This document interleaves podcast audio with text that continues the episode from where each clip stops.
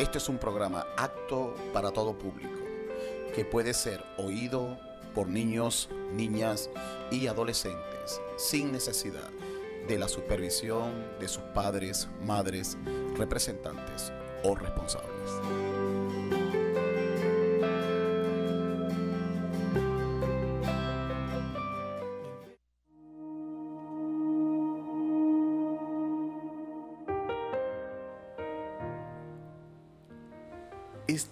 es mejor que ayer el portafolio de vida de un cristiano. Estamos aquí en vivo en la estación radial Aladdin Miranda 89.1 FM para disfrutar un testimonio.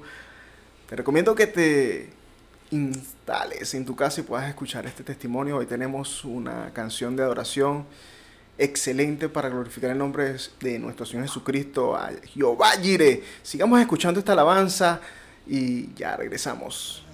Oh.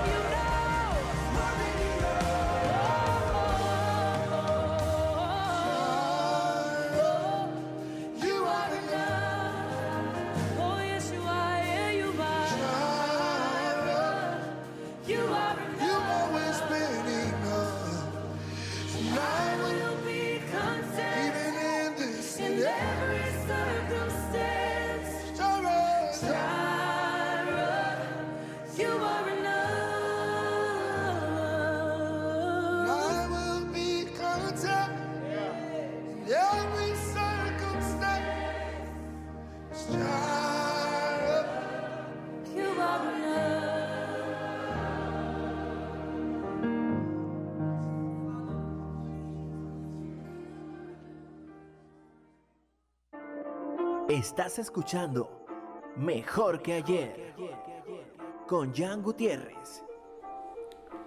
Regresamos, regresamos. Este es Mejor que ayer, el portafolio de vida de un cristiano. Y estamos aquí en el programa Mejor que ayer, el portafolio de vida de un cristiano. Y qué canción tan bonita. Jairen. Y se conoce en la Biblia que se produce eh, también con, conjuntamente con la palabra Jehová Jireh. Y tiene que decir que nuestro Señor el proveedor. Y la canción hablaba de eso, de Jairen, tú eres suficiente. Jairen, tú eres suficiente. Nuestro Señor es suficiente. Nuestro Dios, contigo basta. Con Dios, tú eres excelente. Y quiero eh, comenzar con, con un versículo bíblico y está en Salmo 37. Y mira lo que dice.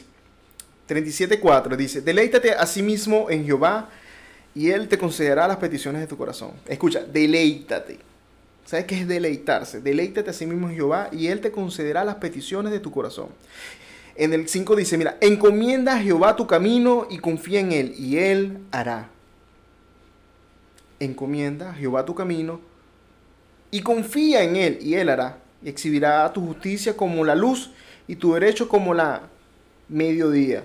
Mira, escucha. Y con esto vamos a presentar al, al invitado del día de hoy. Y mira lo que dice. Guarda silencio ante Jehová y espera en Él. No, tan, no, no que esperes en un resultado, no que esperes en, en lo que el mundo pueda decir por ti. No espere lo que diga el vecino, un médico, tu jefe. No sé qué estás esperando el día de hoy. No sé si estás esperando respuesta. Pero mira lo que dice. Guarda silencio ante Jehová y espera en Él. Mira, y esto es fuerte, mira, dice, no te alteres con motivo del que prospera en su camino, porque el hombre que hace maldad deja la ira y desecha el enojo. No te excites en manera alguna en hacer lo malo, porque los malignos serán destruidos, pero los que esperan en Jehová, a ellos heredan la tierra. Y eso es lo que venimos hoy, a esperar en Dios. A esperar en Dios. Esto es mejor que ayer. Y hoy traemos un testimonio espectacular, un testimonio muy lindo de la mano de nuestro hermano Giovanni. O Giovanni. Él, él es eh, integrante de una iglesia espectacular. De verdad, estuvimos agradecidos eh, por su que haya aceptado esta invitación.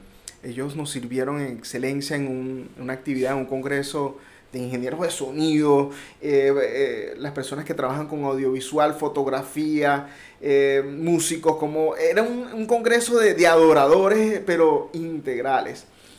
Y ahí conocí el testimonio de él. Y yo quiero que, bueno, preséntate, Giovanni, ¿cómo, cómo, cómo, cómo te ha parecido el día de hoy? ¿Qué, qué, ¿De dónde eres? ¿Qué has hecho en tu iglesia? Presenta tu iglesia, saluda a tu gente.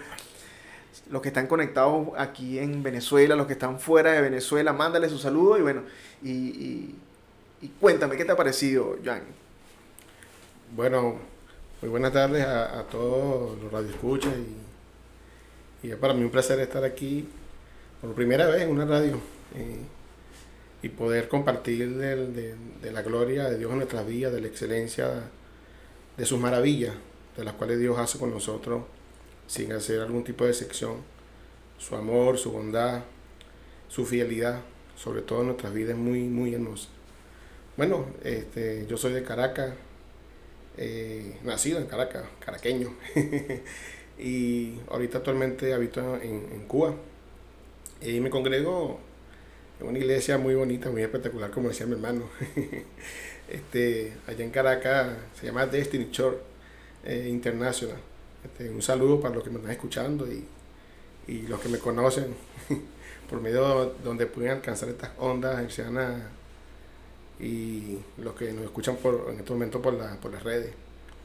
Este, bueno, sí, aquí estoy, eh, como dije anteriormente, un privilegio poder compartir con ustedes eh, lo que Dios ha hecho en mi vida, de donde Dios sacó mi vida eh, de una enfermedad bastante complicada. Fíjate, el privilegio de nosotros, o sea, porque eh, ha sido un poquito complicado nosotros poder eh, tomar el día de este, de hacer esta grabación de tu testimonio para que sea glorificado el nombre de nuestro Señor Jesucristo. De verdad, para Él es toda honra, toda gloria. Pero hay que decir, es necesario, es necesario, como en un momento te comenté, es necesario decir lo que Dios ha hecho con nuestras vidas como testimonio para que se glorifique su nombre. Mira, cuéntame, ¿qué haces tú profesionalmente en la iglesia? Bueno, me dedico a lo que es la parte técnica de audio y sonido. Esa es la parte que más me dedico en la iglesia. Anteriormente a eso, bueno, era baterista. Y a raíz de, de lo que voy a contar a continuación, tuve que dejar de, de, eh, tocar batería. Y, pero ya un poquito años antes ya lo había hecho, pues, dedicándome un poco más de lleno a la parte de sonido, de sonido en congregación. Ok, recibido. Mira, cuéntame, cuéntame. Vamos a ir al grano, vamos a ir al grano. Cuéntame, ¿cómo, cómo, cómo, cómo fue tu testimonio? ¿Cómo inició ese, ese bonito encuentro que tuviste con el Señor? Que no fue fácil, no fue fácil, no fue fácil, pero sé que Dios eh, estuvo trabajando desde el inicio hasta el final con, con tu vida, con tu familia, con tu- tus amigos.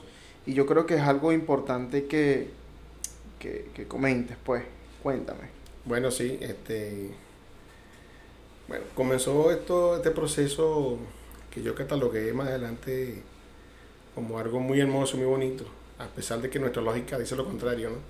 Eh, está pasando por un proceso de enfermedad bastante complicado, de una enfermedad terminal como lo fue la mía, de un cáncer en la columna, este, y tener que decir que es hermoso, oye, se oye como contradictorio, pero la palabra dice que nosotros tenemos que darle gracias a Dios en todo y por todas las cosas. Y cuando comienzo pues, en, en iglesia, este, me agarra un dolor y el pastor me dijo así literalmente, esta semana voy al hospital y no te quiero aquí porque te voy a correr. Así que voy al hospital. Dios está con nosotros, pero vamos a tomar precaución, me dice el pastor. Bueno, y, y voy inicialmente a verme por un dolor que tenía en uno de mis riñones tenía líquido en uno de mis riñones. Y resulta que, bueno, con examen tras examen, este, me hicieron una tomografía y en esa tomografía arrojó una sombra al, al otro lado de, del riñón que tenía en el del lado izquierdo. Y bueno, este, me hago la, la tomografía, eh, voy y le presento el informe a, a- la doctora que me está viendo de, eh, en, el, en el hospital este que, que está en Caracas, que vende toda la parte respiratoria. Eh, bueno, le presento eso mis hermanos y, eh, y ella se ve junto con la, con la compañera, se ven las caras. Eh, yo la miro a ella y digo, y digo entre mí, "Ah, esto no está bien, algo está pasando. Pero tranquilo, pues confiado en el Señor que, que todo está en la mano del Señor, pues. Y ya venía con, con problemas de respiración, venía con problemas de, de, de poder caminar, este, de levantarme de, de- la cama, sentarme, eh, pararme, me era bastante complicado. Y bueno, resulta que eh, la doctora me dice después que ve el informe que me iba a remitir a un traumatólogo o a un, a un oncólogo. Y cuando me dijo oncólogo ya se me prendieron las alarmas. Pues. Sí, no es fácil. Sí, sí. Ella me dijo a mí, no te preocupes, vamos, no, no es un hecho, pero no te puedo decir, no te puedo decir qué veo aquí, porque no me corresponde. Bueno, resulta que voy a, a, ICE en Caracas y, y me veo un trauma bastante mayor. Digo bastante mayor porque, o sea, con esto quiero referir experiencia en él en su trabajo. Y bueno, efectivamente él me revisa, me revisa completo. Y en un momento eh, él llama a mi esposa y, llama a mi mamá que está en ese momento conmigo y me dice estas palabras. Me dice, hijo, este, quizás yo estoy loco, este, pero mi experiencia me dice que, que hay metástasis. y yo le digo, metástasis. Y me brotan dos en las lágrimas. Digo, metástasis, ¿en qué momento apareció el cáncer? ¿Cuándo? ¿Cómo? ¿Por qué? Entonces él me dice que no me queda con su opinión, que buscar otra opinión más, pues. Este, eh, yo tenía una sola vértebra para ese entonces y se me hizo un hueco en esa vértebra. Y para, el- eh, para él, pues, para la parte médica, era, eh, perdón, que no tenía sentido que yo estuviera caminando con una vértebra con un hueco en esa vértebra. Resulta que, bueno, este, yo seguí lo que él me dijo, fui, fui no, mi, mi esposa fue a, a un oncólogo allá en Caracas y vieron la cuestión dos oncólogos aparte. Y bueno, sí, ellos consideraron que sí había metástasis y que la situación estaba complicada para mí. Deciden hacerme un- una serie de exámenes, colonoscopia, endoscopia, o sea, empezaron a hacer muchas cosas para ver dónde estaba alojado el, el tumor porque no se dejaba ver. Eh, ellos comenzaron a buscar y cada examen en el momento más difícil del país, eh, cada examen me costaba conseguirlo eh, para entregarme la- la- los resultados. Eh, me costó al, al principio, hermano. Al principio llegaron las quejas, llegaron la- las preguntas, este, señor, ¿cómo hago? ¿Por qué? Los cuestionamientos. Sí, lo que uno llama cuestionamiento. Después de eso, yo lo que le dije, bueno, señor, cuando el doctor me dijo arriba que había ese cáncer, yo levanté mis manos y lo primero que le dije fue, señor, gracias por este cáncer. Fue lo primero que le dije, cerré mis ojos y me sentí raro, diciéndole a Dios gracias porque tengo cáncer. yo decía, esto, esto es así. O sea, puede uno decirle a Dios gracias porque, pero sí, mi hermano. Me acordé en ese momento que lo que dice la palabra de, que- tenemos que ser agradecidos a Dios en todo, por todo y en todo. Y bueno, dice que todas las cosas nos ayudan para bien, sean buenas o malas en nuestras vidas. Eh, bueno, yo continué, mi hermano, eh, haciendo la- los, los exámenes eh, que me enviaban, las biopsias, este, me hospitalizan en, en el oncológico. Ellos empezaron a buscar cosas, no conseguían, ellos me decían que estaba bien, pero no, pero no tenían, o sea, ¿cómo le explico? ¿Cómo le digo? Este, a mí se me, me salieron como, como en la primera biopsia que ellos me hacen, eh, ellos me dicen a mí que me tocan pues, y era como una pelota que tenía por debajo del brazo y como unos chichones que tenía en la parte de la espalda eh, y en la parte de la cintura. En un momento ellos me, me, me toca, pues un doctor ya con bastante experiencia en el oncológico Machado del cementerio, y él, él oye, vaya que está duro. Y él me dice, este, posiblemente estos sean los, los, los tumores de la, de la metástasis. Y cuando me tocaban me dolía mucho, pues, me dolía bastante realmente. Este, en ese momento ellos me dicen para hacerme la biopsia la siguiente semana. Y efectivamente este, salgo de ahí del hospital, me siento en una silla donde estaba, es porque ya no podía caminar, ya me llevaban, me cargaban, eh, mi esposa me hacía, me, me hacía las cosas personales, pues. Algo muy difícil. Sí, bastante difícil. Y mi mamá también era parte de ello. pues. Y muchos de mis hermanas, este, somos cinco hermanas que, que tengo, las cinco estuvieron ahí activas conmigo. Este, cuando salí ese día al hospital, cuando él me dice para hacer la biopsia la siguiente semana, yo me senté abajo en el hospital, en la salida, y, y levanté mis manos otra vez y le dije, Señor, gracias por esta metástasis. Llorando, pero me sentía tranquilo. O sea, estaba llorando, pero me sentía tranquilo. Me sentía confiado. Este, yo me levantaba todos los días en la mañana y decía, Señor, gracias porque tú me guardas. Hay algunas cosas que no veo de lo que me guardas, Señor, y hay cosas que son obvias en las que tú me guardas. Pero gracias, Señor, porque tú me guardas y porque tu palabra dice que tu misericordia es renovada todos los días en la mañana al levantarme. Entonces, yo expresaba esa misericordia diaria del Señor, que todavía lo hago, en el amor de Dios que se expresa para con nosotros, los seres humanos, en esa oportunidad que nos da a, a diario. eh, y yo digo que eso es un abrazo. O sea, levantarme, ver su misericordia renovada sobre mí, ver ahí su amor, ver ahí su fidelidad hacia la vida de todos nosotros. Y bueno, eso me animó mucho a seguir adelante y a caminar. Este, luego de eso, mi hermano, este, voy a, la, hacerme la biopsia. Y cuando llego, bueno, veo todos los utensilios, me asusté porque veo las cosas y digo, "Uy, me van a apoyar, me necesito un poco. en ese momento, bueno, llegan los doctores y me tocan la parte dura de la semana anterior y resulta que eso estaba ahogado, o sea, estaba blando. Y ellos cuando eh, me toca el doctor me dice, oye, vamos a, va- vamos a primero a, a sacarte líquido para ver que si, si dependiendo del líquido, vemos si no te hacemos una punción o solamente el líquido nos sirve para hacerte la biopsia. Resulta que cuando ellos sacan el líquido, una inyectadora de 20 cc, la sacaron llena de un líquido blanco, mi hermano.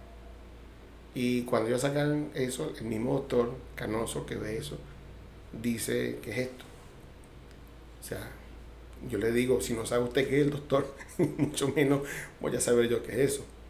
Él me dice, no, pero es que no entiendo. Tú tienes los exámenes ahí, yo le entrego el examen del día anterior, un perfil 20 que me había mandado a hacer, y él me dice, mira, tú aquí en los papeles estás bien.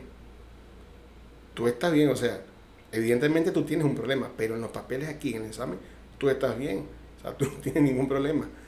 Y ellos hicieron una, una consulta médica que duró casi dos horas, de 14 médicos. Y me preguntaban que si yo me sentía bien, que si no me había dado fiebre, que cómo estaba. Y yo le decía, mira, yo me siento bien, nunca- hasta ahora no me ha dado fiebre, no me ha dado quebranto. Y bueno, hermano, ellos se sorprendieron con eso y me dijeron que, mira, vamos a hacerte otra biopsia. y bueno, y me hacen otra biopsia, pero esta vez me hacen un raspado de hueso en la, en la columna. Y cuando eh, me están haciendo ese proceso, yo me despierto en medio de la, del- del- raspado, del proceso de la biopsia. Y yo pegaba gritos por el dolor que sentía. Y pegaba gritos, yo, yo sé que pegaba gritos y era, yo, yo, yo escuchaba hasta que no escuché más nada. Resulta que después que me bajan de quirófano para, para la habitación, al siguiente día llega la doctora que me, que me asistió en, en el quirófano y me dice, es impresionante lo que yo vi ayer contigo. Te vengo a decir por qué te despertaste en medio de, de la biopsia. O sea, yo te suministré eh, anestesia para el tiempo determinado que iba a durar el proceso de la biopsia. Resulta que te conseguimos líquido blanco y para, para nosotros cuidarnos y cuidarte a ti, este, se nos hizo un, un poquito más engorroso el proceso, porque si ese líquido tocaba tus huesos, te podías contaminar y ahí se te puedes meter en un problema. O sea, tú y, nos- y yo me meto en un problema, me decía la muchacha. Pero lo que más me impresiona es que tus gritos eran gracias, Señor, gracias. Aleluya. Gracias, Señor, gracias. Eran los gritos que yo daba. Y cuando ella me decía eso, yo me reía. Dios bueno. Porque, o sea, que lo que mira yo en esto, mi hermano, que, o sea, la fortaleza de Dios hacia la vida, que medio por medio de su espíritu. ¿Por qué lo digo así? Porque, hermano, de un principio, y cuando te digo eso estaba a la mitad del, del- del- del proceso, eh, por así decirlo, este, yo lo que hice fue darle gracias a Dios. A mí no me salieron otras palabras. No me salieron otras palabras. Yo lo que hice fue, Señor, gracias. Gracias por este cáncer, gracias por esta situación, gracias por la, por, por la, por la biopsia, gracias porque no tengo para taxi, Señor, gracias porque dinero para esto. Y mi hermano, de verdad, como decía mi hermano ahorita con la primera canción que colocó, este, Jehová fue mi proveedor en todo momento. Amén. En todo momento, hermano. En la situación más difícil del país, yo vi las cosas así. Así. Yo vi Ah, porque fue en, el- en uno de los peores momentos de Venezuela, ¿no? Sí, mi hermano. Yo vi todo, todo, hermano. Todo, a mí no me faltó nada. Yo pude ver este la mano de Dios en suplir las cosas. Este, mira, mm, mi esposa me decía, papi, no hay para mañana llevarte al hospital a, a hacerte la, la radioterapia. Y yo le decía, tranquila, Dios está al control de todo. Hermano, y, y salimos, mira, fulano salió que te va a llevar. Y yo, bueno, qué chévere, es Dios haciendo. Y, me- y me fui, mi hermano. Me fui. Este, quiero hacer una, quiero hacer un paréntesis aquí de algo que, que pasó antes de estar en el, en el Machado.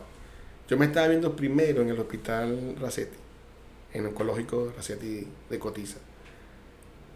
Y cuando en ese primer mes de proceso, en ese primero dos meses de proceso, este, que estaba la cosa cruda, en la situación difícil de, de la nación, yo tuve un sueño. Y en el sueño me estaban entendiendo en el Machado. Yo me levanto ese, ese día de- previo al sueño y yo le digo a mi esposa, vámonos para el Machado hoy. Papá, que allá son fastidiosos para meter a la gente, concha, es un protocolo. Si no tienes palanca, yo le dije, vamos para allá. Si Dios me mostró esto en un sueño, si esto es de Dios, esto se va a cumplir. Si no es de Dios, no vamos a perder el tiempo igual porque Dios tiene control de todo. Amén. No fuimos, hermano. Claro, y nos rebotaron. Pero mi esposa, vamos a venir mañana. Yo le digo, claro que sí. Mi esposa se llenó de fe porque yo le dije a ella, Dios tiene control de todo. Amén. Mañana venimos, vamos a venir, claro que sí. Hermano, cuando llegamos allá, salió un muchacho que nosotros no conocíamos, no sabíamos de nadie. Él llegó y me dijo, ¿usted está buscando cita? Yo le digo, sí. Espérese aquí un momento. El muchacho sacó al, al doctor que, el, eh, que era como el jefe de servicio del hospital, no sé cómo se le dice, como el jefe de servicio pues, que, que autoriza. Eh, no el director, sino el jefe de servicio. Y él lo sacó del quirófano para que él firmara la orden de que me atendieran en el hospital. Porque abajo en dirección donde, estaba la, la- el- el- donde estaban recibiendo la- los casos, no querían por la broma del país, que no se podía, y me pusieron muchas trabas. Pero yo fui confiado en lo que Dios me había mostrado. En la orden que mandó, en la orden. Hermano, y de verdad le digo, me atendieron como un rey, me atendieron demasiado bien, hermano, no me puedo quejar, no me puedo quejar, no puedo hablar mal, me atendieron en todo momento, las cosas se dieron, eh, fue algo impresionante. La gente decía de dónde yo había sacado la palanca para que me atendieran así también Hijo del rey, papá. yo lo que le dije a la persona fue, mira, este, cuando tenemos la esperanza, le decía a la persona, pues cuando tenemos la esperanza puesta en Dios, Dios nos da gracia. Y esa gracia permite que Dios no, no, no, nos congracie con otras personas y Dios usa a esas personas para el bien de nosotros y para, favor, para favorecernos a nosotros. Era lo que yo le decía a las personas. Bueno, después de eso, mi hermano, como le dije, bueno, me atendieron ahí en el proceso que le dije, en la biopsia que le acabo de comentar ahorita. Y es muy lindo, es, es muy lindo porque yo estaba en mi casa y sí, lloré en algunos momentos. Lloré en algunos momentos. Este, pero lloraba, era de alegría, era algo raro. Algo raro, o sea, que no es común para uno como persona. eh, que te puede decir, bueno, eh, en el caso de, un tío mío que llegó y me preguntó y me dijo, porque me vio riéndome. Yo estaba en la, posado en la cama y él me dice, bueno, ¿y ¿por qué tú te ríes? ¿Acaso tú crees que tienes una simple gripe? Tú tienes cáncer, muchacho. Hay, una, hay una palabra que dice en Salmo 37.4. Deleítate a sí mismo en Jehová y Él te concederá las peticiones del De corazón. corazón. ¿Sabes qué es deleitarse? Mira, uno se deleita cuando uno se siente a gusto. No, mira, el, el mayor deleite, a veces nosotros tenemos un- una escasez. Y ponte tú que no tengamos ganas de comer una pizza y no tengamos los recursos, no tengamos el momento, no tengamos eh, las circunstancias para poder estar en un restaurante. Pero en medio de todo eso, podemos sentarnos y comernos algo que deseamos con nuestro corazón. Eso se llama deleitarse. y en medio de tu frustración, en medio de todo lo que estabas pasando, te estabas deleita- deleitando en el Señor. Que no es fácil porque es una enfermedad que te iba a decir, mi hermano, hasta hoy. Pero nuestro Señor tiene otro propósito para contigo, para los hijos. Unos los pasan, otros no. Pero es Dios el que decide. Y yo te comentaba algo que decía Daniel 4.2. Dice, y te decía a ti, Johnny, conviene que yo declare las señales y milagros que el Dios Altísimo ha hecho conmigo. Por eso te estoy diciendo que- te conviene que sigas hablando del testimonio, pero vámonos un corte y ya regresamos.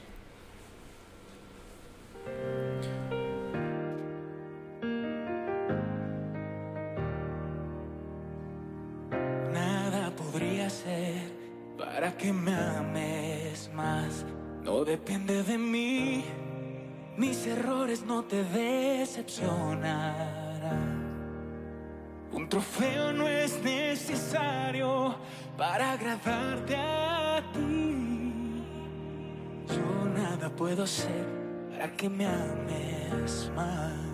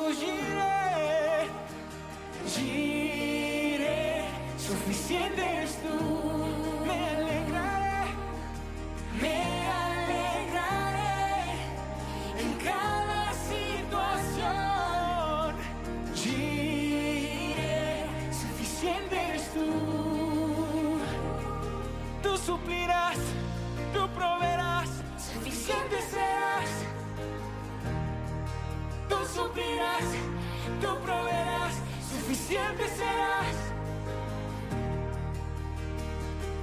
No quiero olvidar lo que siento hoy. En la cima estoy y puedo ver que a mi lado está.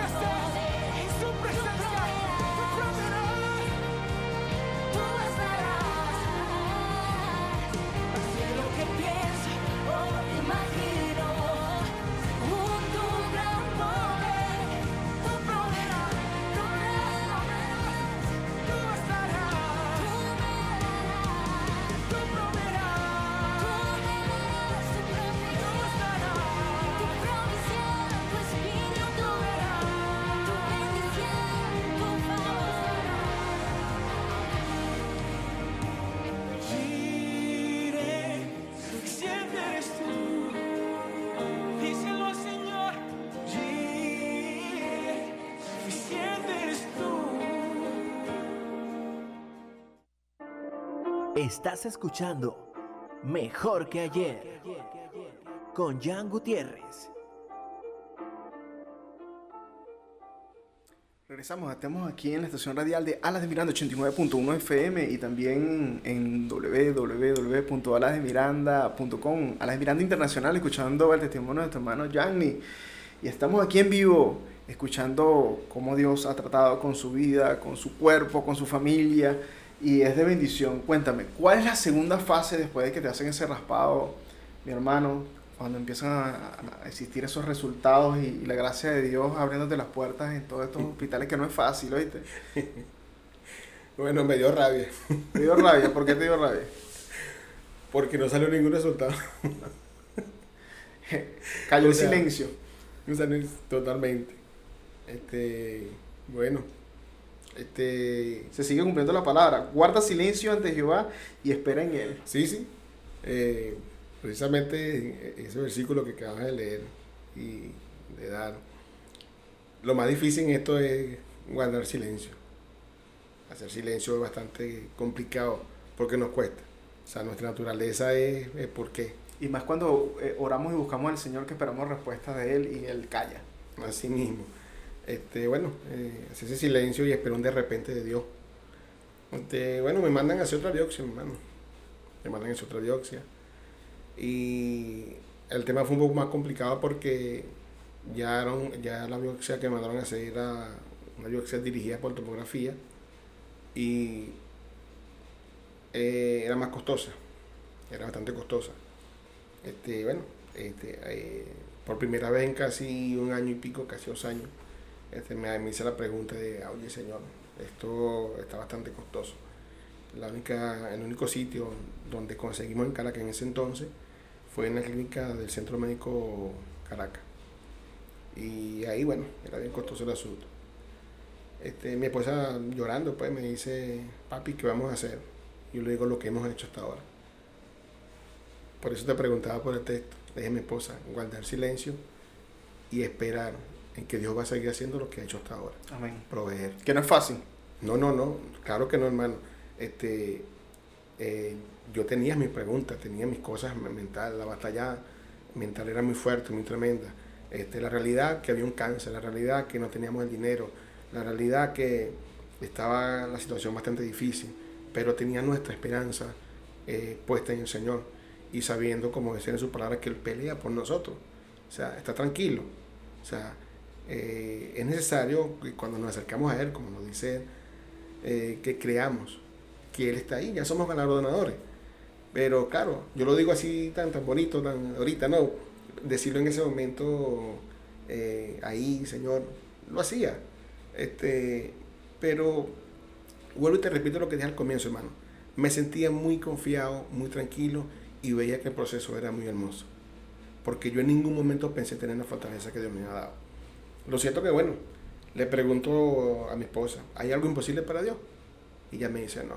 Bueno, le pregunté a mis nueve hermanos, más mi papá, mis cuñados, mi mamá. Le pregunté, ¿hay algo imposible para Dios? A cada uno aparte. Y todos me dijeron no. Ah, bueno, como no hay nada imposible para Dios y todos creemos que es así, entonces sabemos más de dos y se cumple su palabra, entonces yo creo que Dios va a proveer, no hay ningún problema. Amén.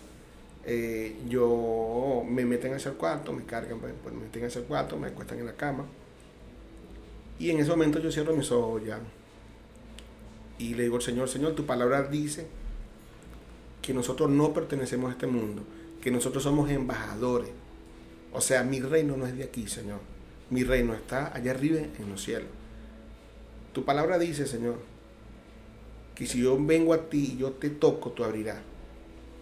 Pero como mi reino no es de esta tierra y es de allá arriba, Señor, del cielo, yo vengo ante ti, Señor, como embajador, a pedirte, Señor, que necesito exactamente para ese tiempo 450 mil bolívares, cuando eso era bastante plata. Eh, acuérdense que estaba la, la- el sistema de, de la devaluación. Creo que era, creo que era la segunda, el segundo tema cambiario que había. Este, yo le dije, Señor, necesito 450 mil bolívares. No los tengo, Señor. Mi familia ya no tiene. Este, eh, si no se me hace dinero, Señor, en tres días, eh, la devaluación se está comiendo al país, Señor, y ya vendría a sumarse otra vez un aumento. Entonces, Señor, ten en cuenta eso, Padre. Te lo pido en el nombre de Jesús. Eso fue mi oración, hermano, ya. En ese momento yo tenía tiempo que no veía al pastor en mi iglesia, este, por la cuestión del, del- de, la enfermedad, pero él no sabía, pues. Este, cuando yo tranco el- el- eh, la- como quien dice la oración, como yo terminó la oración, porque fue así, hermano. Me llama él, me dice Alejandro, ¿cómo estás? Alejandro es mi segundo nombre. me dice Alejandro, ¿cómo estás? Yo le digo, pastor, bien, bien, aquí estoy. ¿Cómo es posible que tú tienes cáncer y no me has dicho? Hermano, somos hermanos, somos familia. ¿Qué pasó? Cuéntame qué necesitas. Yo le digo, necesito dinero, hermano. Le digo, tranquilo, cuéntame la situación para hablar con la iglesia. Mi hermano, le conté la situación al pastor. El pastor le contó a la iglesia y la iglesia fue bastante generosa con, conmigo. Este, bueno, ese fue el día sábado. El día lunes llegó el pastor a, a- a la casa de mi mamá, donde yo estaba en Caracas, y llega mi esposa atrás de él. Mi esposa no conocía al pastor. Y ella me dice, papi, mira, subió 750 mil. Yo levanté mi ceja y dije, oye, Señor, Dios tiene el control, mami, tranquila. El pastor en ese momento voltea, ve a mi esposa y, de- yo se la presento. Y me dice, ¿qué pasa? ¿Qué pusieron esa carita? Le digo, no, pastor, que ella viene de, de allá mismo, del único sitio hasta donde ahora lo pueden hacer. Y 750 mil. Me dice, tranquilo, hijo. El Señor sabe cómo, todas las- cómo es todas las cosas. Y se recogió más de eso. Hermano, oye, mira, eso fue una alegría. Y bueno, voy y me hago mi, mi biopsia. Cuando estoy allí en la biopsia, la gente me veía, pero mira, ¿quién es el paciente? Yo estaba en un bastón y no podía caminar. Lo que pasa es que yo, yo peleaba con la silla de ruedas. Yo le decía, tú no eres mía, tú no me perteneces. Y yo peleaba, así le decía yo a la silla de ruedas, hermano. la batalla. Yo le decía, tú no eres mía, tú no eres mía, tú no eres mía. Y yo me fui mi bastón. Me costaba mucho, pero lo hice. Este, en ese momento, cuando hacen el llamado al paciente Giovanni Víez, este, la muchacha estaba buscando la silla de ruedas. Y ella me, y yo- ella me dice, yo le digo, soy yo. Ella me dice, no, pero es que según esto aquí, estos exámenes, tú no caminas. O sea, tú estás paralítico completamente. O sea, tú estás parapléjico. Sí. Ese es el segundo milagro, muchachos. Si están escuchando, estás desahuciado de cáncer, no consiguen, no consiguen un diagnóstico, mm, te hacen varias biopsias y las biopsias no dicen nada. Y ahora lo que te están lanzando los estudios te están diciendo, mire, y este hombre ni siquiera puede caminar y está aquí en bastón, como los árboles de pie. Bueno, gracias a la misericordia de nuestro Dios. Amén. Y bueno, hermano, este, mi esposa llega y me dice, papi, mira, nos cobraron 450 mil. Y yo le digo, bueno, pues no eran 750. Y me dice, bueno, papá, este, eso fue lo que nos cobraron. Y yo le digo, seguro, verifícate bien. Sí, papá, mira, me enseña. Y yo, no, yo voy para allá. Y como pude, me acerqué hasta la caja. Y, en la- y, y le digo a la muchacha, chica, mira, este, este estudio que está haciendo 450 mil. Me dice, sí, sí, ese es el monto.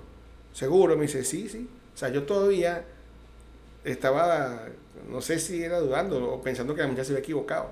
Bueno, era Dios, o sea, Dios estableció un precio, era un precio, Lo y Dios justo, mantuvo ese precio. Amén. Y con lo otro que me quedó de mi hermano, me quedó para hacerme el, el proceso que le hacen a la biopsia en, en el laboratorio. Bueno, hermano, me hicieron mi cuestión. Duré una hora ahí en ese, en, en- ese tomógrafo para adentro y para afuera. Y me apoyaban por todos lados en la espalda. Este, mi papá tuvo que cargarme eh, para poderme acostar y, y levantar previamente desde ahí. El médico cuando terminó me dice, muchacho, mira, terminamos rápido, no sé qué tienes tú. Nadie aquí había aguantado esta biopsia así tan rápido como tú. Normalmente lo echamos dos horas o dos horas y media. Pero aguantaste, eres fuerte, es lo que me decían.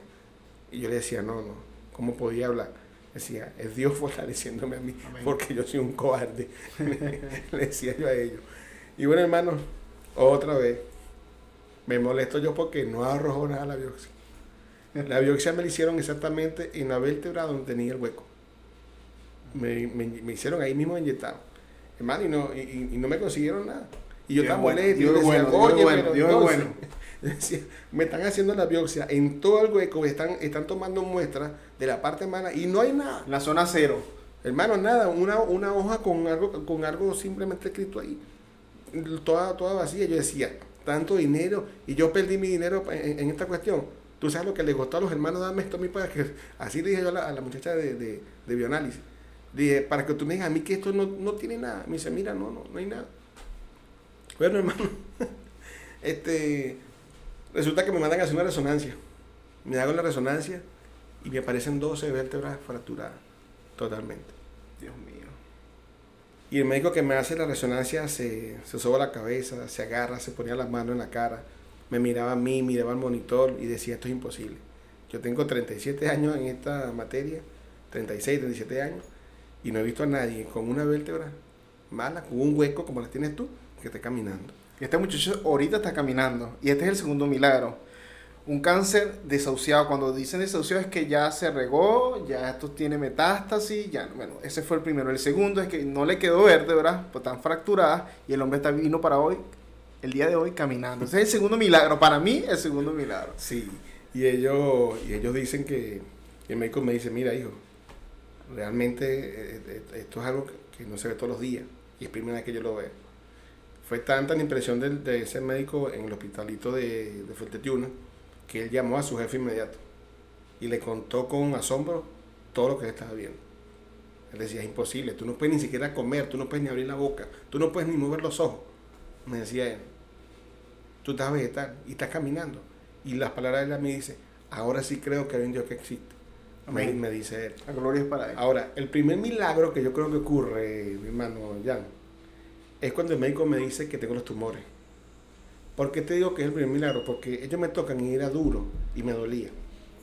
La siguiente semana, cuando, perdón, cuando ellos me van a hacer la biopsia, ellos, eh, ellos consiguen líquido y ellos no sabían qué líquido era ese. Bueno, yo le di gracias a Dios, le dije, Señor, gracias por estos tumores que tengo. Levanté mi mano y le dije, Señor, gracias por estos tumores. Y eso no es fácil decirlo. No, no es fácil. Lo dije con lágrimas en mis ojos y dije, Señor, gracias. Porque, y, y, y estas palabras que, que a veces nosotros pensamos que no es así, por- porque la situación no, no, no- nos las hace de otra manera. Dios tiene el control de todas las cosas. Yo le decía, Amén. Señor, gracias porque a pesar de que tengo los tumores, tú tienes el control de todo, Señor. Amén. Sea tu Eso era, lo, voluntad. eso era lo que yo le decía al Señor.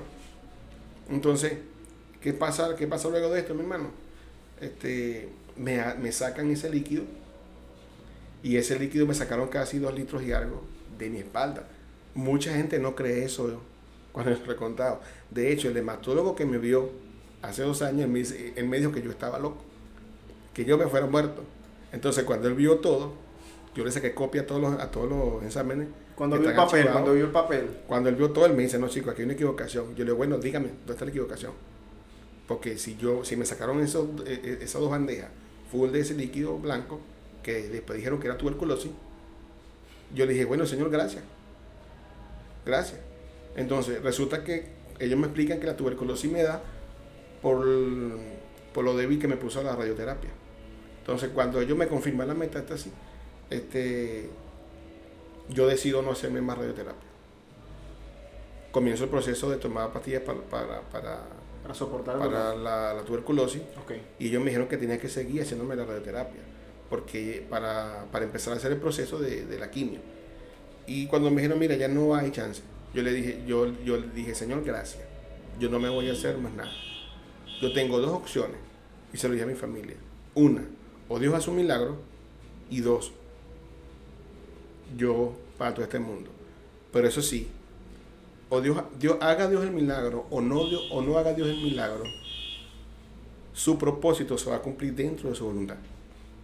O sea, si yo muera o no muera, hay un propósito que está establecido por Dios para cumplirse y eso se va a cumplir. Amén. Eso se lo decía yo a la familia. Y algo que, que, que- que quiero poner aquí, mi hermano Jan. Eh, perdón. En algún momento, eh, una de mis hermanas y mi papá, eh, cuando llegaron y me consiguieron, me dijeron que por qué esa situación me estaba pasando a mí. Dice, ¿por qué esto te pasa a ti, hijo? Si tú eres cristiano, si desde que yo te conozco, El cuestionamiento a ti, de- mi hermana, y mi papá me dice, tú has estado en la iglesia, este, sirves en la iglesia, estás metido allá para acá. Y hay gente que es violadora, hay gente que asesina, hay gente que hace mal. ¿Y por qué no les pasa a ellos? Y la palabra que yo le dije al Señor, a, mi papá y a mi hermana, y se lo dije a todos, fue, si yo comienzo, si yo comienzo a, cuestionar esa parte y a decirle al Señor, eh, Señor, mira, pero ¿por qué ese aquel está haciendo mal? Está matando, eh, o aquel violó a X o aquel secuestró, ¿por qué no le pasa eso a él y a mí? O sea, entonces yo estoy cayendo en el error de justificarme. De justificarme ante Dios y decirle, Señor, yo soy más justo que el que está matando. Yo soy más justo que el que violó. Yo soy más justo que, que aquel que se robó algo. No, no, no. O sea, yo no podía caer en ese error y decirle, Señor, o sea, yo, yo literalmente me iba a justificar delante de Dios y iba a decir, Señor, yo no me merezco esto. Pero entendí que las cosas que nos pasan, hermano, es por voluntad de Dios. Amén. O sea, me duelan en el alma, me duelan y me hagan llorar y me saquen sangre, mi hermano. Este, entendí que esto era del Señor para mi vida. O sea, y cuestionarla, creo que me fuera traído problemas. Si yo fuera cuestionado esa situación, me fuera traído muchos problemas a mi vida. Porque yo no iba a poder después decir, Dios, o sea, ¿qué estoy haciendo yo? Eh, yo estoy bien. No, no, no, no. O sea, yo no podía buscar esa, esa justificación delante del Señor porque no era lo propio. O sea, cada quien daremos cuenta de nuestro Señor. Y es una situación muy difícil porque a veces nosotros decimos, bueno, Señor, como tú dices, eh, eh, yo te sirvo, voy a la iglesia, de verdad no soy mala persona, porque muchas personas que no conocen al Señor, pero son buenas de corazón, porque estoy viviendo esta circunstancia y ahí salen más, más, más cuestionamientos, porque le sale cáncer a un niño, porque se lleva una hermana, porque no se lleva al siguiente, porque entonces uno empieza a veces hasta cuestionarse y uno empieza a crear esas limitantes. Sí, bueno, con lo que te decía ahorita, mi hermano, que, o sea, es, es como justificarse, pues. O sea, es como uno buscar una, una justificación delante de Dios por medio de esta situación. Cuando ya sigo caminando y veo, bueno, entendí también que la actitud eh, y, y orar por otras personas con la misma situación, mi hermano, este, fue, fue algo eh, muy, muy, o sea, no sé si decirlo especial. Porque, hermano, este, hubo una, una hermana que me vio de infancia. Ella murió de cáncer. Y cuando yo la veía a ella, yo sentía una fortaleza muy hermosa de parte del Señor. Y, conchale, era algo, no sé cómo explicarlo, no sé cómo explicarlo, hermano, porque era como una transferencia de parte del Señor por medio de ella. Y yo me sentía muy, pero muy, muy fortalecido. Y yo oraba más por la sanidad de ella que la mía.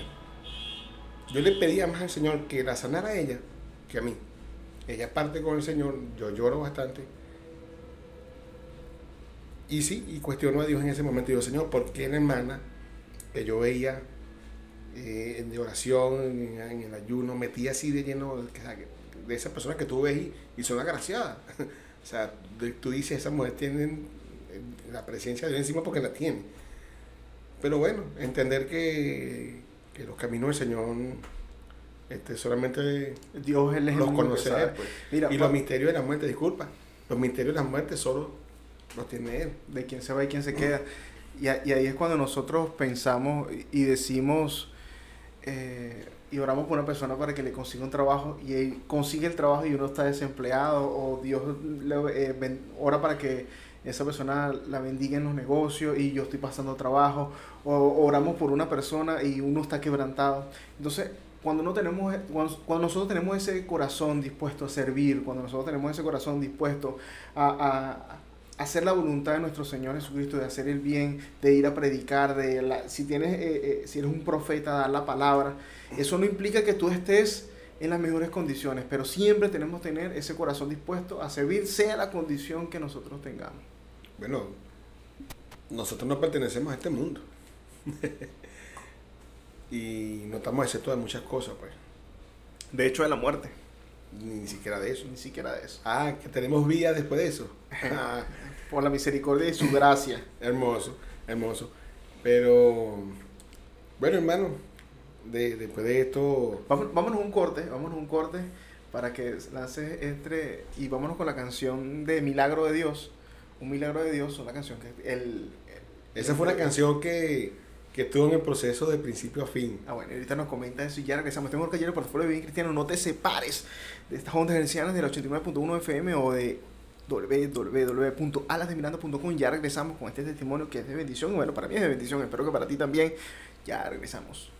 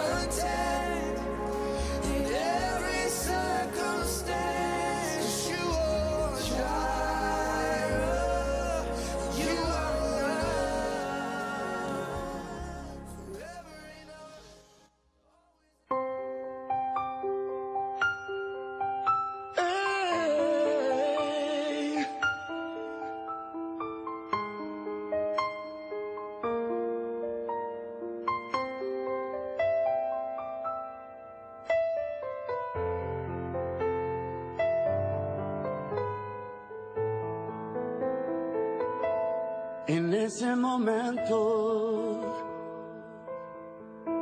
cuando ves tu película triste pasar delante de ti y no hay solución ante tu situación, parece no terminar la prueba en el callejón.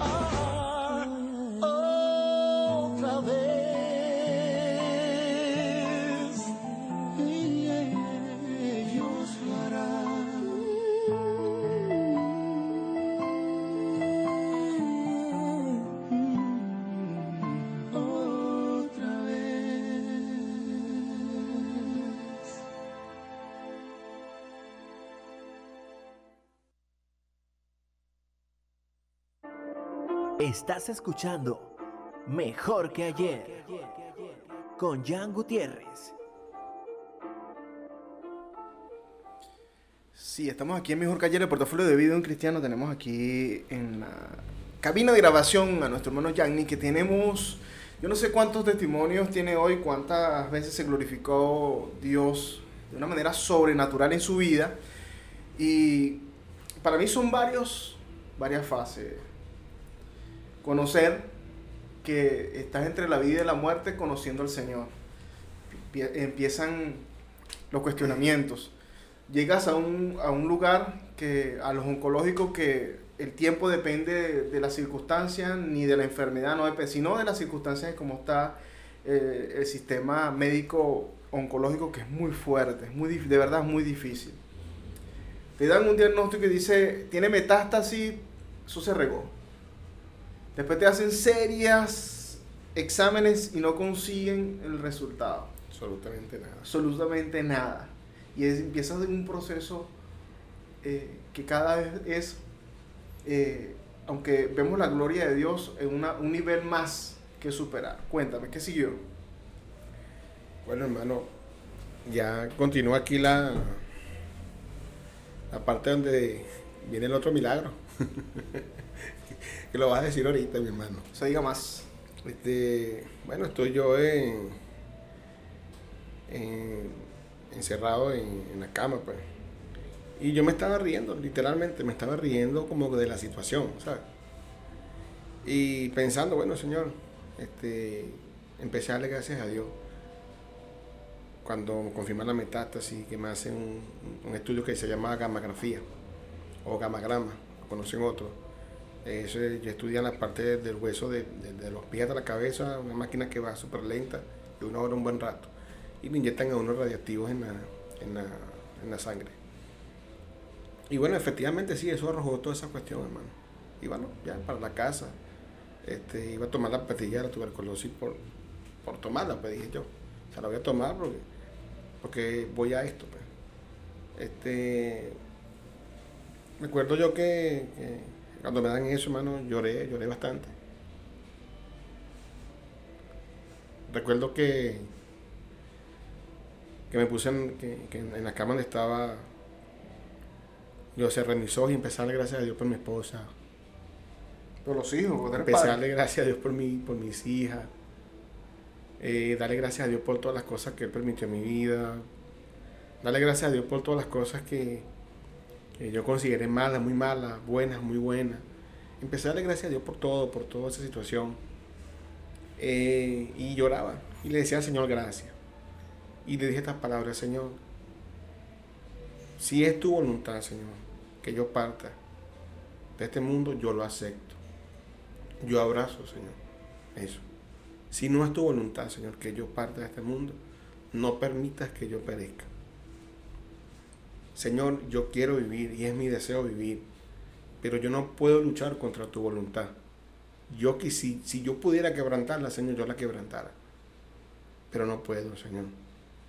Y acepto lo que tú tengas para mí, Dios. Es tu problema, Señor, si me dejas vivir. Es tu problema. Esa fue mi oración, hermano. Una oración corta que me salió así. Pero de lo más profundo del corazón. Sí, sí, mi hermano. Y. Recordarme esos momentos me, me, me, ponen el huelguero un poquito arriba, ¿no? Como, como quien dice. Eh, lo cierto, hermano, que bueno, pasaron unos días, como cuatro o cinco días.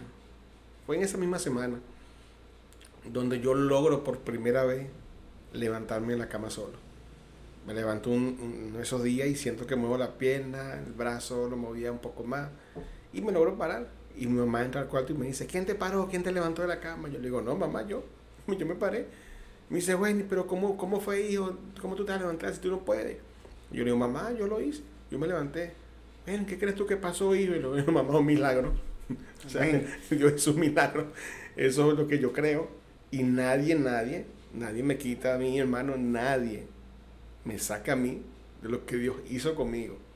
Y, y la parte que más me cuestionaron fue cuando me sacaron el líquido ese que era como un pum blanco. La gente lo cuestionó mucho. Porque, hermano, la, la semana anterior era duro. Y la semana cuando me hacen la biopsia era como un líquido blando totalmente que yo no entendía.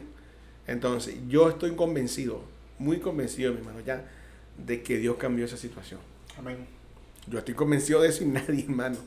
Nadie. Este, habló de- este, este muchacho que está allá abajo habló conmigo, se sinceró, puso las cosas en orden, me habló directamente del corazón. Vamos, vamos a orar para ese muchacho. La misericordia de Dios estuvo contigo de una manera especial a pesar de todos los, los pronósticos. Déjame comentarte, tu amigo que me escucha, no sé dónde me vas a escuchar, ni qué día, ni qué momento, pero la, la gloria de Dios se manifestó de una manera tan, tan bonita, tan especial, tan sencilla.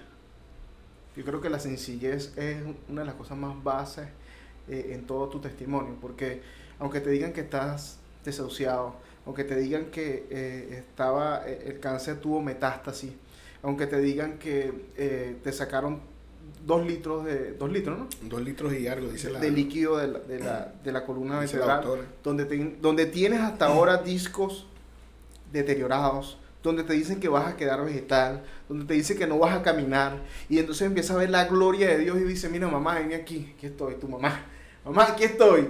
Cada día un milagro más para que el nombre de nuestro Señor Jesucristo sea glorificado de gran manera en alguien que de verdad este, le sirve al Señor. Sí, porque bueno, es, es una misericordia de Dios expresada ahí, eh, inmerecida. Es algo inmerecido. Y bueno, Dios, por su infinita misericordia y su amor, nos permite ver su gloria.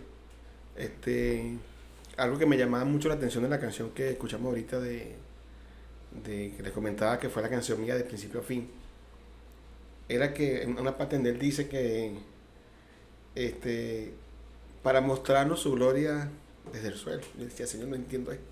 O sea, así es como suele ser. O sea, Dios, Dios se basta en muchas cosas con nosotros.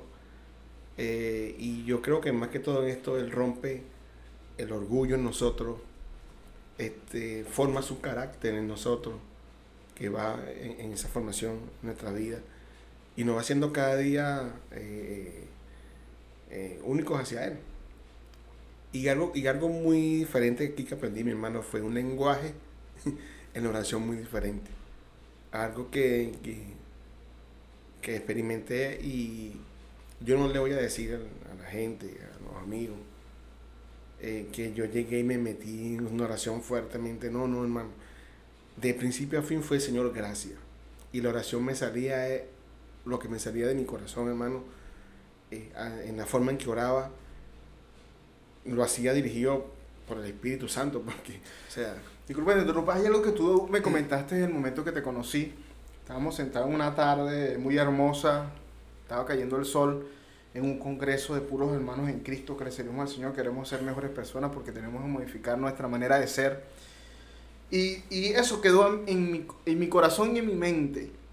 Era que una vez nosotros le exigimos a Dios, Señor, sáname, Señor, necesito esto. Y tú me enseñaste algo que te sirvió a ti, yo creo que y es, y es esencial, que era de que, eh, eh, aunque uno declare, aunque no, nosotros busquemos eh, la afirmación de un milagro, aunque nosotros le- a veces le exigimos con arrogancia a nuestro Señor Jesucristo una voluntad que Él ya está establecida, eh, es la, la oración humilde. Eso es algo que tú me comentaste de que muchas personas llegaron y tú decías, mira, pero es que ya yo conversé con mi Señor y te decían algo como pesimista que de- del, del punto de vista, sino que, que se haga tu voluntad. sí, eso fue un punto muy, muy, muy favorable, creo, no sé, creo que te comenté eso. Y eso es otro nivel. Y, y digo que esto creo, creo que si mal no recuerdo te llegué a comentar que, que ese punto creo que fue el que marcó algo en mi vida. Porque de un principio, cuando la persona me decía que declarara eh, mi sanidad, este, yo me molestaba, creo que te comenté, decía, yo me molestaba, pero decía, yo no voy a declarar nada. Yo no voy a darle a Dios una autorización, digo, eh, una orden a Dios para que Él me sane. O sea, hay un propósito dentro de su voluntad que está en mi vida. Entonces yo tengo que esperar esa voluntad. pues. Si es voluntad, ¿qué puedo hacer yo contra ella? No puedo hacer nada.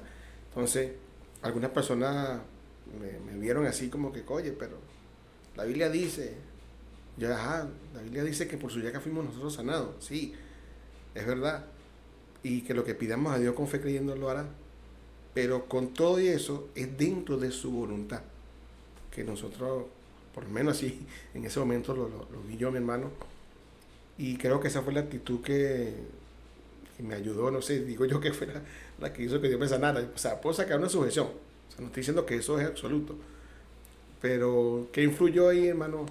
Mira, no, no sé, podría decirte, no sé. Porque lo siento que Dios se glorificó de una manera, me enseñó a orar de una manera diferente. Eh, algo que aprendí fue a orar por los demás. Cuando llore por mi necesidad, me- eh, yo tengo que orar a juro por la necesidad del otro. O sea, si yo no tengo algo, le digo, Señor, yo necesito esto. Le decía, Señor, mira a las personas que están en esta situación ahora y, y te pido por ellas porque tú le proveas esto. O sea, por poner un ejemplo, pues. Eh, por, por una casa. Yo no tengo una casa y digo, Señor, mira, gracias por los hermanos que no tienen casa, que están, que están orando por, por su casa, que te están pidiendo. O sea, ponerme en su necesidad. Ya, no sé qué secreto tiene esto, hermano, no sé, realmente. Pero vi, vi la gloria de Dios ahí, en mi vida. Y en esa manera de oración, vi en su totalidad la, la, la respuesta de las oraciones. Amén. La vi ahí, mi hermano. Son cosas que a veces nosotros no nos preguntamos cómo Dios va a orar, cuándo es el tiempo que lo va a hacer y hasta dónde nos va a llegar con, con- con el proceso que, que estemos pasando. Conociendo al Señor, las cargas a veces son sobrellevadas. Conociendo al Señor, a veces nos volvemos brutos y, y arrogantes, esperando de que de verdad, nosotros de verdad merecemos esto porque lo merecemos. Eh, el- el- la balanza se inclina bajo la voluntad de nuestro Señor Jesucristo. Así Cuando mismo nosotros, mi hermano. cuando nosotros de verdad eh, esperamos en Él, tomando en cuenta que a veces eh, se nos dificulta asistir al médico, se nos dificulta la medicina, se nos dificultan muchas cosas que para el mundo es imposible, para Dios es posible. Y el cuestionamiento de nosotros saber eh, si Dios va a sanar o no, no depende de cuántas veces vas a la iglesia, de cuántas o cuántos años tienes en el Evangelio, o cuántas veces, o cuánto dinero tienes, porque con- tampoco eso te dice si eres salvo o no. No, y, a veces, y a veces cuando tenemos el dinero somos más arrogantes. Sí. Porque tenemos el dinero, no vamos a, vamos, pagamos. No, yo tengo lo que hacemos- cueste, lo que cueste. Y resulta que nos llevamos sorpresas con eso, hermano. sorpresa. El día a día ha sido difícil, mi hermano. Eh, ¿Qué ha sido el día a día ahora tú, después que Dios ha hecho una voluntad grande con tu vida, con tu familia? ¿Qué, qué, qué consejo le dicen a esas personas que están ahorita en ese proceso? Un consejo, porque yo puedo decir muchas cosas. Voy, visito un oncológico, llevamos una palabra, cantamos, le alegramos el día, pero una cosa es ser el paciente ser el paciente que Dios tuvo una misericordia. Hay muchas personas que Dios la va a pedir y ya. La voluntad de Dios es que se la va a llevar. Pero, ¿qué consejo le puedes decir a esas personas que están pasando en ese proceso? ¿Y qué consejo le puedes, o, o qué palabras le puedes entregar a las personas que están ayudando? Esas cosas que te ayudaron a tu eh, tus familiares, te ayudaron, tu esposa, tus hijas. La iglesia fue un factor importante, hermano. ¿Qué palabras le tienes para, eso, para esas, dos, esas dos vertientes? Bueno, mi hermano, eh, la batalla mental aquí es bastante fuerte y bastante dura, es una realidad de nuestras vidas. Y cuando estamos como pacientes, pasando una situación donde estamos vulnerables a, muchas cosas, eh, a veces no queremos que las personas nos hablen o nos digan, o nos digan un consejo, porque pareciera que, no tiene, que ya no tiene sentido. Pareciera que ya hemos perdido la esperanza de, de- de volver a ser esa persona. Eh, eh, escuchar, pers- eh, escuchar personas que te vienen a, decir cosas que no, que no están dentro de lo que Dios tiene establecido para tu vida. Eh, yo hacía esto, hermano. Eh, yo lo hacía en lo personal. Este, llegaban personas y me decían, ay, hermanito, mire, yo le decía, no, no, hermano, si usted viene así con esa actitud, dése media vuelta y de verdad cuando usted tenga una mejor actitud, usted viene y habla conmigo. Porque yo no podía en ese momento recibir ese tipo de personas. ¿Y por qué digo esto, hermano?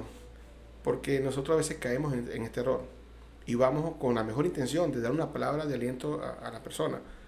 Y, y lo que hacemos es, lo ponemos más triste a él y salimos nosotros también peores Sí. y no ayudamos. Entonces, ¿qué, qué puedo aconsejarlo?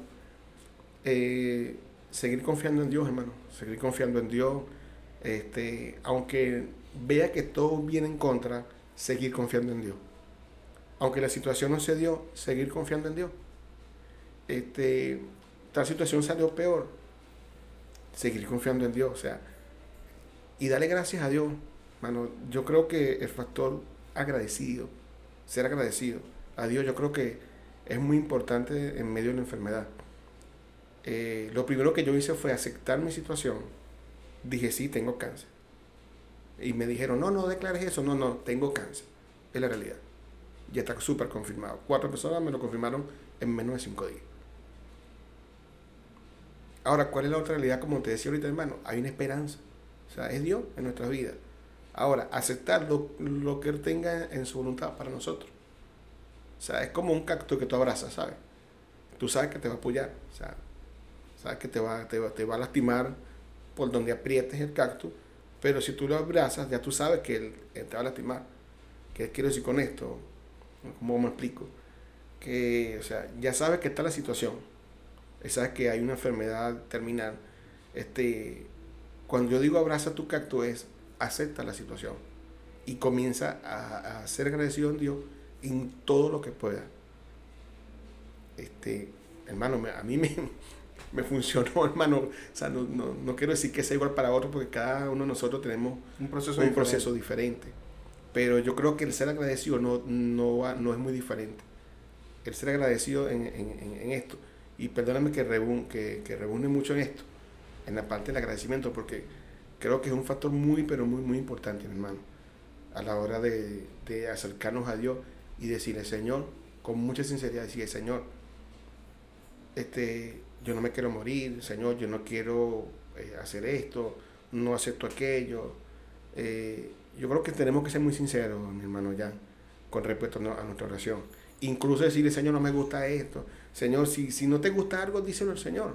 O sea, yo creo que esa es una oración sincera. O sea, que no podemos mentirle. Y esto es para todos. No, por- no, no, no hablemos con el Señor porque sea una enfermedad terminal. Hablemos con el Señor por, por el día a día. Vamos a ponerlo más coloquial. Habla con el Señor porque es tu pana. Habla con el Señor porque es tu amigo. Así mismo, hermano. Así sin mismo. tanto protocolo, sino que yo tengo que, sí es necesario a veces ayunar, es necesario a veces eh, vigilar, es necesario de verdad y meterse en, en- en los caminos, pero el Señor también necesita que sea amigo tuyo, que tú le converses y hables así como estamos hablando contigo, Señor, me pasa esta circunstancia, estoy molesto por esto, porque a veces no- ni siquiera le decimos al Señor que estamos molestos. Bueno, cuando yo comencé la situación, cuando yo le doy gracias al Señor, que llego a mi casa, que lloro por primera vez a- a llanto abierto, yo me recuerdo, hermano, que yo le dije al Señor, Señor, primero gracias por este cáncer. Señor, esto va a ser una situación difícil, esto me va a traer dolor, me va a traer esto, ya lo tengo, Señor. Y bueno, solo te pido que no me suelte. Que pase lo que pase. Me aflija yo o no me aflija, decía esta palabra. Me aflija yo o no me aflija, Señor. Llore o, o- no llore. Me depres- me dé depresión o no. Yo sé, Señor, que aunque mi mente me diga lo contrario, o la gente me diga lo contrario, yo sé que tú tienes el control de toda esta situación. Así a mí no me parezca. Señor, así yo diga lo que yo diga, yo sé que tú tienes el control Amén. de todo esto.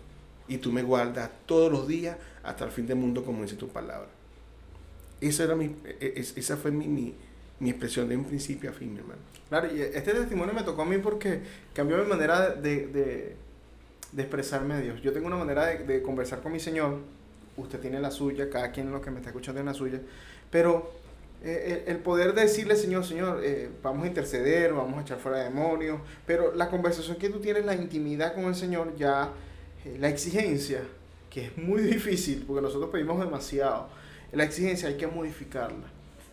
Y, y- y el nivel de, de- de- de arrogancia tenemos que bajarle. Porque podemos ser tremendos profetas, tremendos predicadores, y que cuando abrimos nuestra boca se sienta la presencia del Señor porque somos instrumento de Él. Pero, ¿qué opina el Señor de nosotros? Mira, para irnos un corte. Dice, en, y lo vuelvo a repetir para los que me escuchan. Salmos capítulo 37, y dice, al del 3 adelante, confía en Jehová y haz el bien, y habitarás en la tierra, y te apacentarás de la verdad. Deleítate asimismo en Jehová, y Él te concederá las peticiones del corazón. Encomienda a Jehová tu camino y confía en Él, y Él hará. Vámonos un corte, vámonos a una cancioncita tipo reggae, otra vez con Jairen, y ya regresamos.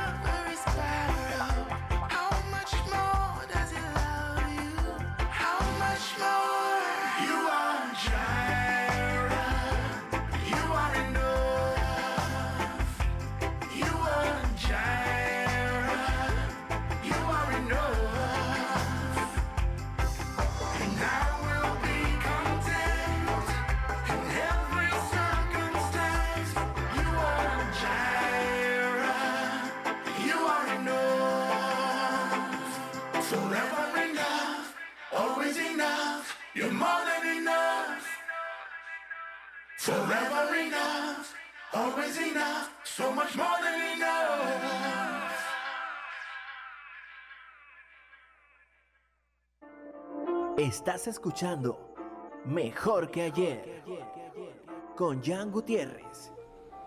Si esto es mejor que ayer, el portafolio de vida en cristiano, tenemos un amigo que está compartiendo con nosotros aquí de una iglesia eh, de Caracas y vino a visitarnos el día de hoy aquí a los Valles de Dios, a los Valles de Dios, aquí en este territorio le llamamos Sol de Justicia y estuvimos compartiendo la gracia de Dios eh, de una manera especial con ese testimonio para glorificar el nombre de nuestro Señor Jesucristo. Y, quiero compartir eh, una pequeña letra de las canciones que hemos estado escuchando y dice así. Nunca seré más amado de lo que soy ahora. Y es verdad. Cuando nosotros eh, se nos presenta la misericordia de Dios, cuando somos perdonados, cuando aceptamos a Dios como único y suficiente Salvador, cuando decimos, Señor, ahora estoy bajo tu voluntad. Al menos a lo mejor no te conozco mucho, pero ya tuviste la gracia para, para perdonarme por todas las cosas que hemos hecho. Es ahí cuando sabemos que es el acto más hermoso que ha hecho nuestro Señor con nosotros, es aceptarnos a pesar de todas nuestras dificultades, nuestros errores, nuestro, nuestros pecados y todas esas cosas feas que hemos hecho. Bueno, la misericordia de Dios nos ha llegado y es lo que dice esa canción, nunca seré más amado de lo que soy ahora. No te estaba sosteniendo, así que hoy nada puedo hacer. O sea, no hace falta un trofeo para que estés orgulloso. Y es verdad, no hace falta que hagas tantas cosas para que tú creas que haciendo, porque por, por- obra no somos, no somos salvos, sino por lo que de verdad tenemos en nuestro corazón. Sincerarnos, la sinceridad, bajar la arrogancia, que es lo que hemos estado tocando el tema de hoy. Bajar la arrogancia y decir, Señor, aquí estoy. Heme aquí, haz conmigo. Mira, y dice, estoy atravesando una tormenta, pero no me hundiré. Oigo tu voz, llevada al ritmo del viento para llamarme. Cruzarías un océano para que no me ahogara. Nunca has estado más cerca de mí que ahora mismo. Eso es en medio de un proceso. En medio de un proceso, aunque no lo escuchamos, aunque a veces eh, nuestro Señor calla, sabemos que está con, con- nosotros. En medio del proceso. Por eso que nosotros decimos que Jehová contigo es suficiente. Jehová contigo es suficiente. Estaré en cualquier circunstancia porque Jehová es suficiente. Por siempre es suficiente. Para siempre es suficiente. ¿Quién? Nuestro Señor. Yanni, Joanny, Joanny. Ya casi terminamos el programa. De verdad estoy agradecido que podamos haber grabado este testimonio el día de hoy. Eh, creo que Dios te va a expandir a, a otros lugares. Y no te lo estoy diciendo para agradarte, ¿no? sino porque de verdad eh, eso administra el Señor en mi corazón. Eh, es necesario, es necesario. Escucha, espérate, no, no, no, no me interrumpa, no me interrumpa, espérate, espera, hablaste bastante, hablaste bastante. Ya no vale. Te comenté mu- muchas veces y te he comentado muchas veces, muchas veces te he comentado que es necesario, es necesario, no consigo el versículo, en Daniel 4.2, conviene que declares las señales y milagros que Dios Altísimo ha hecho conmigo. Es necesario, Joanny, que declares las cosas grandes que ha hecho contigo. Porque este es un solo testimonio, aunque es un conjunto de testimonios, de testimonios Yo tengo varios. hay varios y, y- y cada uno tiene un... de, hasta de muerte igual. hasta de muerte igual. No sé si en estos días hacemos un en vivo y compartimos otro, otro, otro tema importante ahí, pero es, es necesario, Joanny. O sea, que, que asumas el reto de decir, Señor, estoy aquí para, para que tanta gente, tú vas a unos oncológicos y hay puro muchacho, pura gente joven en los oncológicos. Del 80% de, de, de la data antes de la pandemia que pude visitar, del 80% de las personas que estaban en el oncológico eran hombres.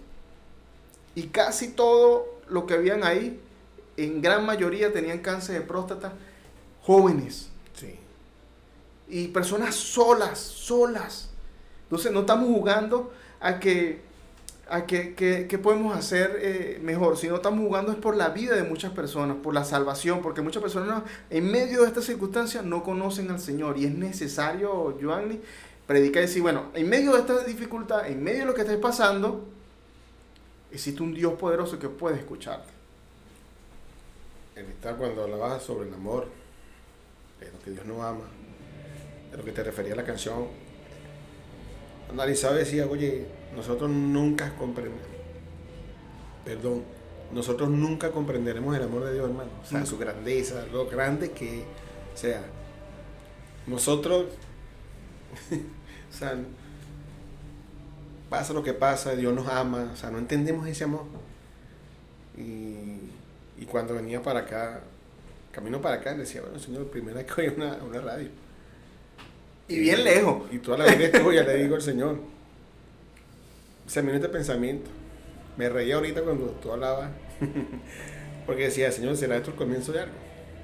Siempre hay un comienzo. O sea, literalmente dije estas palabras, Señor, ¿será el comienzo de un ministerio que hace tiempo ha tenido que despertar? ¿Y, y- y cuántos ejemplos tiene? ¿Ah? Nos conviene. Oye, Señor. y no nos podemos ocultar, escucha, no nos podemos ocultar del amor de Dios. Es imposible. No nos podemos, aunque estemos metidos en el fondo del océano o debajo de tierra, no nos podemos ocultar del amor de Dios y del llamado que nos ha hecho. Claro, cuando somos sellados y tenemos ese llamado que Dios nos ha dado a nosotros, es imposible correr. Yo intenté hacerlo en muchas ocasiones. eh, ante la enfermedad, yo intenté hacerlo, hermano. Y hubo un, un tiempo donde yo estuve apartado. Y yo no sé cuántas personas que me escuchan habrán pasado por esto, que voy a contar brevemente. Eh, me senté en un sitio a tomar, cosa que yo nunca he sido ese tipo de persona. Y empecé a llorar y empecé a cuestionar a Dios. Yo estaba literalmente borracho. Literalmente empecé a cuestionar a Dios y le decía, Señor, yo no acepto esto, yo no acepto aquello, yo no acepto lo otro. Y yo escuché en mi oído cuando me dijo, te amo. Y yo seguí peleando, pero tú, por- tú dices que me amas, ¿por qué permitiste esto, aquello? Es un testimonio diferente que no lo, no lo puedo decir ahorita. Pero le decía al Señor, le cuestioné al Señor sobre esa situación en mi vida en específico. Y yo le decía, bueno, Señor, yo voy a estar metido en la iglesia este, con unas baquetas, ¿qué voy a comer baquetas? Y lo que me decía esa voz era, te amo. Es lo que me decía, hermano. Y yo no entendía cómo yo estaba borracho, cuestionando a Dios. Y yo decía, Señor, he intentado olvidarte, pero no puedo. Hermano, aunque suene cursi, este, me siento muy enamorado de Dios. Amén. Y esta situación que yo pasé, mi hermano, ya me acercó y me enamoró más de Dios. Es algo raro. Raro ¿por qué? Porque a medida que pasaba la situación de la prueba, yo me pegaba más a Dios, hermano. Me pegaba, o sea, literalmente te digo que me siento enamorado de Dios de una manera que, que ni yo lo comprendo. Así, por eso te digo que el amor de Dios es, uno- es incomprensible, uno no comprende. Porque como siendo uno lo que es y merecido de tantas cosas, Dios por su infinita misericordia y su amor, que es su esencia, no abraza. Amén. Últimas palabras, despídete, saluda a tu familia. Dale gracias a tu familia en público por lo que hicieron por ti, porque esta Oye. enfermedad es integral. Esta enfermedad toca a- a- a- al que tiene la patología y a todos los familiares. Sí, bueno, mi esposa, gracias, amada esposa, por estar ahí en todo momento, por ser parte mía ahí en ese momento que, que más te necesité. Se enfermó conmigo. Eh, mi madre, mi papá que estaba en Colombia en ese entonces, mis hermanos, eh, las iglesias que, que estuvieron conmigo ahí, que me ayudaron, de verdad agradecidos de Dios y, y siempre digo al Señor que bendiga a todas esas personas que, que me ayudaron en ese momento difícil y que los bendiga cada uno. pues. Eh, y bueno, en especial esos doctores que, que dio, que dieron, eh, como digo, o sea, que dieron su corazón para que Dios tratara con ellos y, y me trataran de una manera como si yo fuera literalmente familia de ellos, hermano, sin conocerlo. La gracias. Y bueno, agradecido a Dios. Espérate, espérate, ¿te acuerdas lo que tú me comentaste de la enfermera odiosa? Ah, de, de la enfermera que le decían, como la película, el tronchatoro. Tronchatoro. Eh, ella fue un canal de bendición para, para nuestra vida, para mi esposo y para mí. La gente decía que, que hicimos nosotros para que ella Tuviera gracia contigo. tuviera gracia con- con- conmigo. Pero es lo que te comentaba en medio del programa, hermano. O sea, Dios agracia a uno. Dios agracia a uno y, eso, y esa gracia hace que en, en otra persona se refleje y se vea lo que Dios está haciendo en nosotros en nuestra vida. Y sirvan ellos sin darse cuenta como canal para Dios bendecirlo a nosotros por medio de esa persona. Amén, amén. Yanni Alejandro Vies, le ruego a nuestro Señor Jesucristo que bendiga tu vida, tu ministerio, que te abra las puertas de una manera especial, que bendiga a tus pastores, bendiga a tu grupo de trabajo, a tus amigos, a tus vecinos, Señor, que sea en gracia con Él. Ayúdalo a sus deseos de su corazón, Señor. Bendícelo de una manera sobrenatural. Todo el que me escucha en el nombre poderoso de Jesús, Señor, declaramos una palabra para ellos. Señor. Rogamos a nuestro Señor Jesucristo que tengan gracia en medio de lo que estén pasando, en medio de las dificultades, en medio de la enfermedad, en medio del diagnóstico, Señor. Sé tú con el que esté escuchando este audio, Señor. Ayúdalos al proceso, Señor. Bendice a sus familiares, Señor. Ayúdalos a ser mejores personas, Señor. Todos los que mandaron sus mensajes, todos los que mandaron esas palabras de aliento y que oraron por cada uno de los enfermos, Señor. Declaramos sanidad sobre ellos, pero bajo tu voluntad, Señor. Que seas tú con ellos, Señor. Administrala en su vida, Señor. Administralo para de sus corazones, Señor. Que este proceso, Señor, sea para que ellos mejoren como seres humanos, como hijos tuyos, Señor. Y dale gracias, Padre Santo, donde ellos estén, Señor, en medio del hospital, en medio del camino, en medio de las personas que lo llevan y lo traen, sus familiares, Señor. Dale gracias, Señor. Bendícelos de una manera especial, Señor. Y gracias por estar escuchando mejor que ayer. Dios les bendiga, Dios les guarde. Muchas bendiciones. Bye, bye. Nos vemos en el próximo capítulo de Mejor que ayer.